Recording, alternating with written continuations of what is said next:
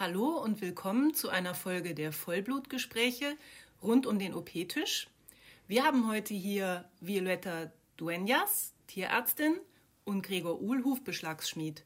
Und die beiden haben zusammen ein Pferdehilfsprojekt in Rumänien aus der Taufe gehoben. Gregor, erzähl du doch mal, wie es eigentlich dazu kam, dass jetzt auch ähm, ein Projekt mit Pferden besteht, weil der Tierärztepool ist ja eigentlich dafür bekannt, dass er vorwiegend Hunden und Katzen hilft. Das ist richtig, der Schwerpunkt liegt schon auf den Kastrationen von Hunden und Katzen, aber gerade durch die Einsätze von unserer Tierärztin Nina Schöllhorn in Rumänien ähm, bekamen wir immer wieder viele Eindrücke über das Leben der Arbeitspferde, die dort noch an der Tagesordnung sind. Und diese Tiere haben erhebliche gesundheitliche und generelle Probleme, mit denen sie in ihrem Lebensalltag kämpfen müssen. Es war schon immer irgendwie so ein Gedanke, sich in diesem Bereich auch mal zu engagieren. Vio, kannst du denn mal erklären, was speziell jetzt das Problem der Pferde in Rumänien ist und warum es aus eurer Sicht in Rumänien auch besonders dringlich ist? Also die Pferde werden dort hauptsächlich ähm, als Lasttiere im Alltag eingesetzt für Transport, äh, zum Teil auch im Wald, zum ähm, Holz bewegen. Und die Besitzer leben selber oft am Existenzminimum und haben ganz klar nicht eine adäquate Versorgung der Tiere, egal ob das jetzt aus medizinischer Sicht ist oder Erhaltungs-, Ernährungsbedarf. Und denke, das Pferd ersetzt dort halt einfach immer noch den Traktor oder den Bulldog oder schwere Arbeitsgeräte oder überhaupt ein Auto als Transportmittel. Und wenn man dann die Tiere anschaut, die sind halt einfach unterernährt, haben super schlechten Pflegestatus, die haben nichts auf den Rippen, die Geschirre passen nicht, die haben offene Wunden, wo die Fliegen reinsetzen. Die Fohlen laufen schon Riesenstrecken einfach, sobald sie geboren sind, bei Fuß mit. Und das können wir uns einfach gar nicht vorstellen, was von Arbeitspensum so ein kleines Pferdchen dort leisten muss und vor allem nicht im Hinblick, wie wir unsere Pferde halt hier in Deutschland als Freizeittier halten. Also das sind wirklich ganz andere Umstände, die einfach auch schwer zu ertragen sind, wenn man das Leid sieht. Ich denke, bei Pferden, Pferde können nicht schreien. Das ist nicht so wie ein Hund, der aufjault, wenn er geschlagen wird. Ein Pferd es zeigt es nicht so, wenn man nicht gucken will. Aber wenn man gucken will, sieht man es sehr deutlich und das trifft einen, wenn man einfach gerade auch an sein eigenes Pferd denkt, das ein Luxusleben führt und äh, ähm, dort die Pferde sieht, was die leisten müssen, ganz klar. Habt ihr das denn zusammen initiiert oder wie habt ihr äh, zusammengefunden zu diesem Projekt und wann war der erste Einsatz? Also irgendwann war dann halt der Punkt gekommen, wo wir gesagt haben, wir wollen jetzt mal Aktionen ergreifen und anfangen, was für die Pferde zu tun. Und die Vio als Tierärztin war natürlich eine willkommene Ergänzung, vor allem da sie als eigene, also selbst als Pferdebesitzerin sehr umgreifendes Fachwissen über Pferde auch verfügt und sich auch schon bei anderen Tierschutzorganisationen ähm, eingesetzt hat. So haben wir halt irgendwann mal drüber gesprochen, ob wir nicht zusammen da was anleiern wollen. Und es folgte dann irgendwann mit einer weiteren Hufschmiedekollegin von mir äh, der erste Einsatz in Janawoda in der Nähe vom Schwarzen Meer. Dort waren wir dann bei der Organisation Save the Dogs, wurden wir eingeladen, gemeinsam mit der Tierärztin Roxana von diesem Verein in einem sogenannten Outreach Project. Also die nennen das so. Outreach heißt bei denen einfach, dass sie ihr Tierheim oder ihre Station verlassen und die Menschen dort, wo sie leben, aufsuchen und dort eben die tiermedizinische und Hufbeschlagsversorgung sicherstellen. Und dann waren wir eben zehn Tage in so einem kleinen Dörfchen direkt an der Donau in der Nähe von Constanza und haben da eben für und mit den Einheimischen gemeinsam die Pferde beschlagen und wo es möglich war, eben auch gegen Parasiten versorgt und ähnliches. Erzählt doch mal bitte so beispielhaft, wie jetzt da der erste Tag in eurem neuen Einsatz war. Also Gregor war schon öfters in Rumänien und hat, glaube ich, auch eine relative Vorstellung von dem Land gehabt. Ich war noch nie in Rumänien, war natürlich auch aufgeregt. Wir haben lang geplant, wie wir einfach äh, das Ganze machen, was uns wichtig ist, was die Ziele sind. Und ähm, am ersten Tag hatten wir auch Sorgen, ob wir überhaupt genügend ähm, Pferde finden, die wir beschlagen, wie das im Dialog ist. Wir sind sicherlich äh, dort dank Roxana sehr schnell aufgenommen worden und hatten, also am Anfang sind wir natürlich auch erst ein bisschen beäugt worden, aber ähm, hatten dann sofort einen Wahnsinnszulauf, dass wir gar nicht, äh, dass wir wirklich Listen erstellen mussten, wer wann drankommt. Sind dann auch sehr schnell einfach ins Gespräch bekommen mit den Pferdebesitzern. Und haben dank der Roxane halt auch viel übersetzen können und waren dann irgendwie von nix sofort in einem riesen Getümmel. Aber sicherlich ähm, ist es nicht wie in Deutschland, dass man in Ruhe ein Pferd beschlägt, sondern die Pferde kennen das zum Teil nicht, werden auch mit Gewalt dann festgehalten, auch zum Teil geschlagen, was wir natürlich dann wiederum nicht wollen. Die sind voller Flie so Hirschlausfliegen, die wahnsinnig äh, Juckreis auslösen können. Das waren sicherlich auch zum Teil gefährliche Situationen dabei, wo wir uns alle auch erstmal irgendwie damit zurechtkommen müssen. Und manche von den Besitzern waren alkoholisiert, wo wir natürlich auch nicht mit irgendwelchen betrunkenen Männern rumdiskutieren möchten. Und ähm, das ist nicht alles so einfach. So ein, also sicherlich waren wir die ersten Tage auch einfach überfordert von den Massen, den Umständen und wie wir uns organisieren. Also Gregor, du bist ja selten überfordert in solchen Situationen, aber dann erzähl doch mal, was Vio jetzt gerade damit meinte. Ja, also überfordert waren wir nicht in dem Sinne, dass wir unser Fachwissen nicht sinnvoll anbringen konnten, weil das ist einfach wichtig, dass, wenn man so wohin geht, dass da wirklich alles aus dem FF sitzt und dass man sich da seiner Sache sicher ist. Überfordert waren wir eher damit, den Zulauf irgendwie zu kanalisieren, die Erwartungen der Menschen auch zu erfüllen, weil man muss sich vorstellen, das ist ein winzig kleines Dorf, da ist nicht viel Abwechslung vermutlich und dann kommen irgendwelche Leute von weit her, die da so eine Veranstaltung machen. Das war auch schon ein bisschen so Volksfeststimmung. Also das ganze Dorf, jeder, der Zeit hatte, stand drumherum. Ähm, es war immer viel Geschnatter und Geschrei. Es wurde sich unterhalten und äh, gefachsimpelt und es war natürlich eine wahnsinnig anstrengende Situation, wenn man gleichzeitig dort mit der fremden Sprache es war im Hochsommer, es hatte 35 Grad, wir waren unter einem Blechdach und es ist der Schweiß nur so runtergelaufen. Die Pferde waren unruhig, kannten die Situation nicht und dann noch ein gutes Arbeitsergebnis zu erzielen, war jetzt nicht ganz einfach. Und überfordert waren wir auch davon, in welchem Status die Pferde uns eben vorgestellt wurden und wie wenig wir eigentlich in diesem Moment dran ändern konnten oder ausrichten konnten. Vio, ähm, worin besteht denn deiner Meinung nach am ehesten das Leid der Pferde in Rumänien? Ich denke, die Hauptursache ist ein über die physiologischen Konditionen hinaus Arbeitspensum. Das ist super immens, das kann kein Pferd gesund äh, schaffen. Und die Materialien sind halt absolut nicht adäquat. Das fängt an den Gebissen an, wo einfach ein dünner Draht als Gebiss im Pferdemaul fungieren soll. Das geht über einen nicht adäquaten, schlechten Hufbeschlag weiter. Da werden Pferde, die einen akuten Rehschub haben, im Arbeitsalltag eingesetzt. Da wird keine Rücksicht genommen auf eine Studie, die bald ihr Fohlen bekommt. Und manche Sachen konnten wir kurzfristig lösen, andere sicherlich vielleicht mittelfristig ansprechen. Aber nicht alles kann man dort von heute auf morgen verbessern. Ihr habt also, so wie sich anhört, wirklich viel Leid gesehen, also mehr Leid als freudvolle Erfahrungen gehabt. Aber ich weiß, dass da eine nette Geschichte war, die alle zumindest etwas aufmuntern konnte. Erzählt doch mal davon. Also natürlich sieht man während äh, so eines Einsatzes sehr viel Leid. Man darf aber auch nicht die ganzen positiven Momente vergessen. Da möchte ich schon mal auch die Dankbarkeit der Menschen nennen, die einfach sich freuen, dass man sich ihres Themas annimmt und Zeit für sie aufwendet. Also Dankbarkeit haben wir auf alle Fälle immer erlebt. Und ähm, die Geschichte, auf die du ansprichst, da geht es um dieses Fohlen. Ähm, das wurde der Tierschutzverein, mit dem wir da arbeiteten, Save the Dogs, die wurden verständigt, dass ungefähr 50 Kilometer entfernt auf einem Baugrundstück ein kleines Fohlen ohne Mutter steht. Und das stand da schon seit mehreren Tagen. Also es hat jemand eben gemeldet. Wir fuhren dann dorthin, nahmen das Ganze in Augenschein. Dabei haben wir einfach mal die Roxana begleitet. Das war jetzt nicht so, dass wir da viel leisten konnten. Aber es war einfach interessant zu sehen, wie sowas in Rumänien läuft.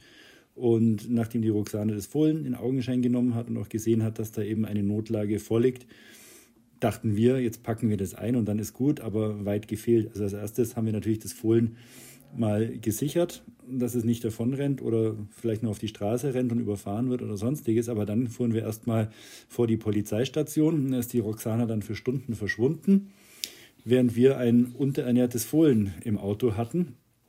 Und wir haben dann über Kontakt nach Deutschland äh, uns ein Rezept für Fohlenmilch schicken lassen, weil Fohlenmilch konnten wir gar nicht kaufen da. Da gibt es natürlich keine Quelle und haben dann eben von der Pferdetierärztin Infos bekommen, wie man die aus anderen Zutaten selbst herstellen kann. Es geht ja nur um eine richtige ausgewogene Mischung von Glucose, Flüssigkeit und so weiter. Ich habe es jetzt nicht mehr auf dem Schirm. Und dann saßen wir da eben mit dem Fohlen im Auto, mit einer äh, Babynuckelflasche, die wir aus der Apotheke besorgt haben und haben eben geschaut, dass das nicht in die Unterzuckerung abrutscht, während die Roxana da Papierkram erledigen musste. Und dieser Papierkram war dann nach tatsächlich, ich glaube, erst zwei Stunden aufgeklärt. Es geht eben darum, dass dann, ja, der, das Fohlen muss halt offiziell von der Polizei muss das eben erfasst werden, dass das da abgeholt wurde, dass das an den Tierschutzverein geht. Dann muss eine Zeugenaussage aufgenommen werden, dass dieses Fohlen da schon zwei Tage rumstand und so weiter. Also enormer Papierkrieg, aber schlussendlich hat dann alles ein gutes Ende gefunden. Das Fohlen wurde dann da in die, in die Herde von Save the Dogs eingegliedert und ist jetzt da aufgewachsen und lebt da immer noch. Das war der erste Einsatz im Sommer 2018. Und wie ging es dann weiter? Man kann ja auch nicht ähm, ständig nach Rumänien fahren und Pferdeprojekte machen. Ich stelle mir das auch ein bisschen schwierig vor, das Ganze immer wieder zu organisieren, neben eurem Arbeitsalltag hier in Deutschland. Ja, erzählt mal, wie es weiterging. Ja, es ging dann so weiter, dass wir mit den Leuten von Save the Dogs ausmachten, wir kommen in einem Jahr wieder. Im Oktober setzen das Ganze fort. Und ab dem Moment war das für uns dann auch ein fixer Termin. Aber leider kam da so ein bisschen das Leben dazwischen. Die Tierärztin arbeitet dann nicht mehr dort und wir hatten keinen Ansprechpartner mehr für das Projekt. Und wir mussten es dann leider für das nächste Jahr an diesem Ort absagen und haben dann schlussendlich in der Nähe von Ninas Einsatzort in Sigischwara im Herbst 2019 dann einen zweiten Anlauf genommen und verbrachten dort nochmal zwei Wochen die sich eigentlich ganz ähnlich gestalteten wie beim ersten Einsatz. Also wir wurden freudig aufgenommen in einem kleinen Dorf. Die Leute kamen mit ihren Pferden und es wurde halt alles, was da so kam, soweit es in unserer Möglichkeit stand, versorgt und beschlagen. Jetzt muss man natürlich auch dazu sagen, dass die Bio in Rumänien nicht tierärztlich tätig werden darf. Das heißt, sie konnte nur immer Empfehlungen aussprechen.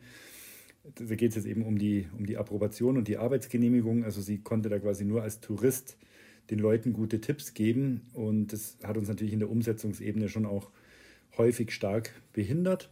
Aber nichtsdestotrotz war da eben dann wieder das gleiche Programm. Wir hatten über eine Tonne Sachspenden mit dabei, die eben hier in Deutschland von Pferdestellen gesammelt wurden und die Pferde bekamen vernünftige Halftergebisse, Decken für den Winter und zumindest einmal einen adäquaten Hufbeschlag denke, was man auch noch erklären muss, dass der Gregor sich sehr viel Zeit genommen hat, die Pferdebesitzer jeden Einzelnen zu sensibilisieren und zu erklären, wie ein Hufeisen überhaupt auf den Huf gehört, dass das nicht ähm, ganz innen liegen darf, dass man das nicht in den Nagel, da wo es blutet, reinschlägt. Das ist wie wenn wir uns einen Reißnagel in den Fingernagel klopfen. Das tut einfach weh.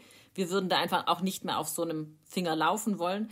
Und dass wir so versucht haben, einfach auch dass wenn wir nicht mehr da sind und die Hufeisen ersetzt werden durch die Besitzer, oft können die sich nicht leisten oder gibt es gar keinen ausgebildeten Hufschmied vor Ort, über das Fachwissen auch länger den Pferden zu helfen.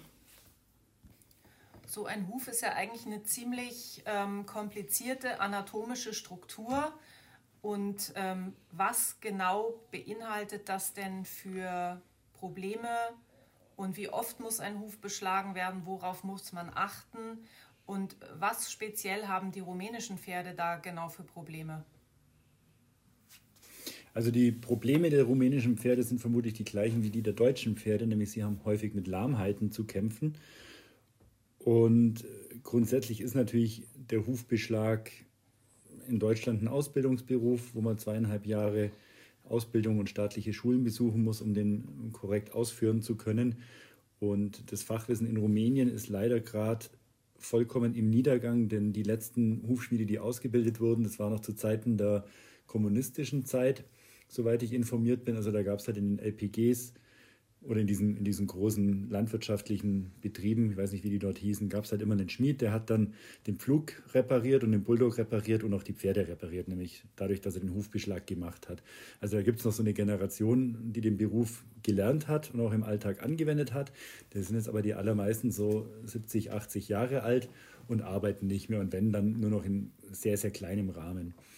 Und jetzt ist die Situation natürlich die, es gibt keine ausgebildeten Fachleute mehr für das Thema und die Pferdebesitzer, die sehr wenig Geld haben, könnten sich vermutlich auch einen ausgebildeten Fachmann meistens nicht leisten. Also machen sie aus der Not heraus den Hufbeschlag selbst. Und ich könnte mir vorstellen, dass da mehr Probleme entstehen, als dass man gut macht. Habe ich recht? Ja, teils, teils. Also es gibt Leute, die machen das sehr ordentlich, die haben das vielleicht noch von einem älteren Verwandten oder sowas gelernt. Es gibt aber auch welche, die haben ganz offensichtlich wenig bis keinerlei Ahnung, wie die anatomischen Strukturen aussehen. Also sehr viele sind der Meinung, dass der gesamte Huf sowas wie ein Holzklotz ist, wo man an jeder beliebigen Stelle eben nur Horn vorfindet. Und ohne jetzt hier weiter ins Detail gehen äh, zu müssen, der Huf ist natürlich zum größten Teil extrem stark durchblutet. Da sind Knochen, Sehnen und Bänder, Lederhäute innen vorzufinden. Also ein Huf ist sehr, sehr leicht zu verletzen und durch dieses fehlende Fachwissen kommt es leider eben auch im Alltag häufig vor. Und ein weiteres großes Problem, gerade im Vergleich zu unseren Kastrationseinsätzen, ist, wenn Nina einen Hund mal auf dem Tisch hat und der kastriert ist, egal ob weiblich oder männlich, dann ist der für immer kastriert, da ändert sich nichts mehr dran. Und ein Huf muss alle sechs bis acht Wochen beschlagen werden. Das heißt, die Intervention, die wir da leisten, ist nur von sehr kurzer Dauer und die Pferde im Gegensatz zu den Pferden in Deutschland extrem viel vor der Kutsche auf Asphalt gehen und eigentlich sogar eher häufiger als seltener einen neuen Beschlag benötigen. Dann stelle ich mir das als Laie jetzt mal so vor, ihr kommt in dieses Projekt und müsst euch selber erstmal ein Bild davon machen, ähm, wie die Situation ist was überhaupt die Hauptprobleme sind, wie man die akut und dauerhaft vielleicht in Angriff nehmen kann. Also man steht wahrscheinlich erstmal ratlos vor einem Berg von Fragen, die ihr, nehme ich an, so stelle ich es mir vor, wahrscheinlich jeden Abend diskutiert habt und ähm, viele Dinge erstmal ähm, hinten anstellen muss und die Fragen offen stehen lassen muss. Wie, was ist da in euren Köpfen vorgegangen? Ich denke, die ersten zwei Einsätze waren für uns eher eine Findungsphase, um zu realisieren, wo die Probleme liegen, wie die Realität aussieht. Das sind Menschen am Existenzminimum, die ohne fließend Wasser, ohne sanitäre Anlagen in wirklichen Slums leben und dort irgendwie eine Lebensgrundlage suchen und man nicht einfach wie in Deutschland äh, Sachen umsetzen kann. Und ähm, wir haben da sicherlich auch viel diskutiert und jetzt auch ähm, neue Ideen, wie wir mittelfristiger und langfristiger dort der Bevölkerung und vor allem natürlich den Pferden, den Arbeitspferden helfen können. Ich stelle mir vor, dass man da zu zweit natürlich auch nicht viel ausrichten kann, selbst wenn man plant, seinen ganzen Jahresurlaub darauf zu verwenden, dorthin zu fahren und zu helfen. Wie sieht denn dann eine mittelfristige Hilfe dort drüben, wie könnte die denn aussehen? Was habt ihr euch denn überlegt? Also das ist richtig, man kann die Welt nicht aus den Angeln heben und selbst wenn man zehn Pferde am Tag beschlägt, auf allen vier Füßen, was wirklich ein straffes Pensum ist, ist einfach, einfach nur ein Tropfen auf den heißen Stein. Also diesen kleinen Dorf, wo wir da waren, da haben wir in einer Woche über 50 Pferde beschlagen. Wir hatten noch nicht mal einmal alle durch und direkt einen Kilometer weiter ist das nächste Dorf, wo es wahrscheinlich wieder 100 Pferde gibt. Also da haben wir keine Chance, dem Ganzen Herr zu werden. Und deswegen haben wir auch aus der Erfahrung aus den zwei vergangenen Einsätzen jetzt ein Konstrukt ins Leben gerufen oder sind gerade dabei, das ja, auf den Weg zu bringen, wo wir eben nicht mehr selber die Arbeit vor Ort machen, sondern wir versuchen den lokalen Hufbearbeiter, einen, von dem ich vorhin auch schon erwähnte, die gibt es ja durchaus, der das von seinem Großvater noch gelernt hat, der wirklich ordentliche Arbeit leistet, äh, den zu unterstützen, dass er sich auch selber eine gewisse ja, Existenzbasis da generieren kann, also dass er einen neuen Beruf hat, der ja durchaus gefragt ist und selten ist in Rumänien. Was meinst du mit Unterstützung? Also die Unterstützung sieht so aus, dass der Verein für die Beschläge von den Arbeitspferden das notwendige Material zur Verfügung stellt. Das sind ja doch ganz erhebliche Materialkosten, da die Pferde äh, wegen der Waldarbeit und wegen dem Fahren auf diesen schlammigen Wegen eigentlich alle mit Stollen beschlagen werden müssen. Also mit einem anderen Beschlag findet man auch keine Akzeptanz in der Bevölkerung. Da muss man jetzt auch nicht drüber diskutieren, wie man das hier aus deutscher Hobbypferdehalter-Sicht sieht. Das ist einfach die Erfordernis, dass die Pferde gute Traktion haben. Also es sind erhebliche Materialkosten für jeden Beschlag und die planen wir eben aus Spenden finanziert zu tragen. Und dann ist der Ansatz der, also wir haben die Erfahrung gemacht, was nichts kostet, ist nichts wert. Das ist ja ein altes Sprichwort. Wenn man da hinkommt und wie der Weihnachtsmann alle Leute mit Geschenken überhäuft, dann hat auch das, was man da hinterlässt, keinerlei Wert mehr. Deswegen ist der Ansatz der, dass dieser Hufbe Hufbearbeiter, Hufschmied, nennen wir ihn mal, ähm, die Pferde beschlägt und dafür einen symbolischen Betrag verlangt. Da wollen wir uns irgendwie an so Gegenständen des Alltags mal orientieren, also vielleicht eine Schachtel Zigaretten, was die kostet oder das, wofür die Menschen halt ihr Geld ausgeben, dass das dann quasi der symbolische Preis ist, den sie bezahlen müssen. Und die Differenz zu dem, was der braucht, um eben davon leben zu können, die muss man dann eben auch schauen, dass wir über die Projektspenden tragen können. Das heißt, dass ihr selber gar nicht weiter euch in diesem Projekt praktisch seht oder heißt es, dass ihr immer noch regelmäßig rüberfahrt, um die Ausbildung zu aktualisieren? Genau, das ist eigentlich so der Ansatz. Wir fahren da nicht mehr hin, um selber viel zu arbeiten, weil das bringt einfach nichts, sondern wir fahren da hin, begleiten dann die Tage, an denen er die Pferde beschlägt, so ist zumindest der Plan, und geben dann einfach noch Tipps und schauen halt, dass das Ganze da ordentlich läuft und greifen natürlich selber auch mal ein, wo es notwendig ist. Wir hoffen natürlich auch, dass wenn wir mit den Arbeitstieren gewaltfrei und respektvoll umgehen, das bei den jeweiligen Pferdebesitzern einen Eindruck hinterlässt und wir vielleicht so ein klein wenig auch den harten Alltag der Pferde erleichtern können. War denn das Pferdeprojekt jetzt eine gute Idee oder wie würdet ihr das im Nachhinein beurteilen?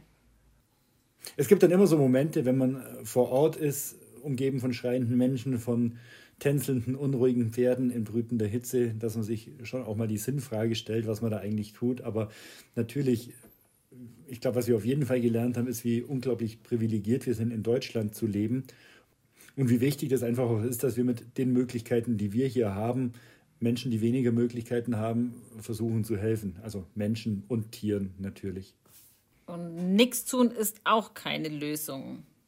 Also wie auch immer ihr das beurteilt. Es scheint auf alle Fälle eine interessante Erfahrung gewesen zu sein, so wie Rumänien immer eine interessante Erfahrung ist. Ich danke den Zuhörern für ihre Aufmerksamkeit. Äh, wir verabschieden uns und am Mikrofon waren Violetta Dueñas, Gregor Uhl und Sabine Lenz.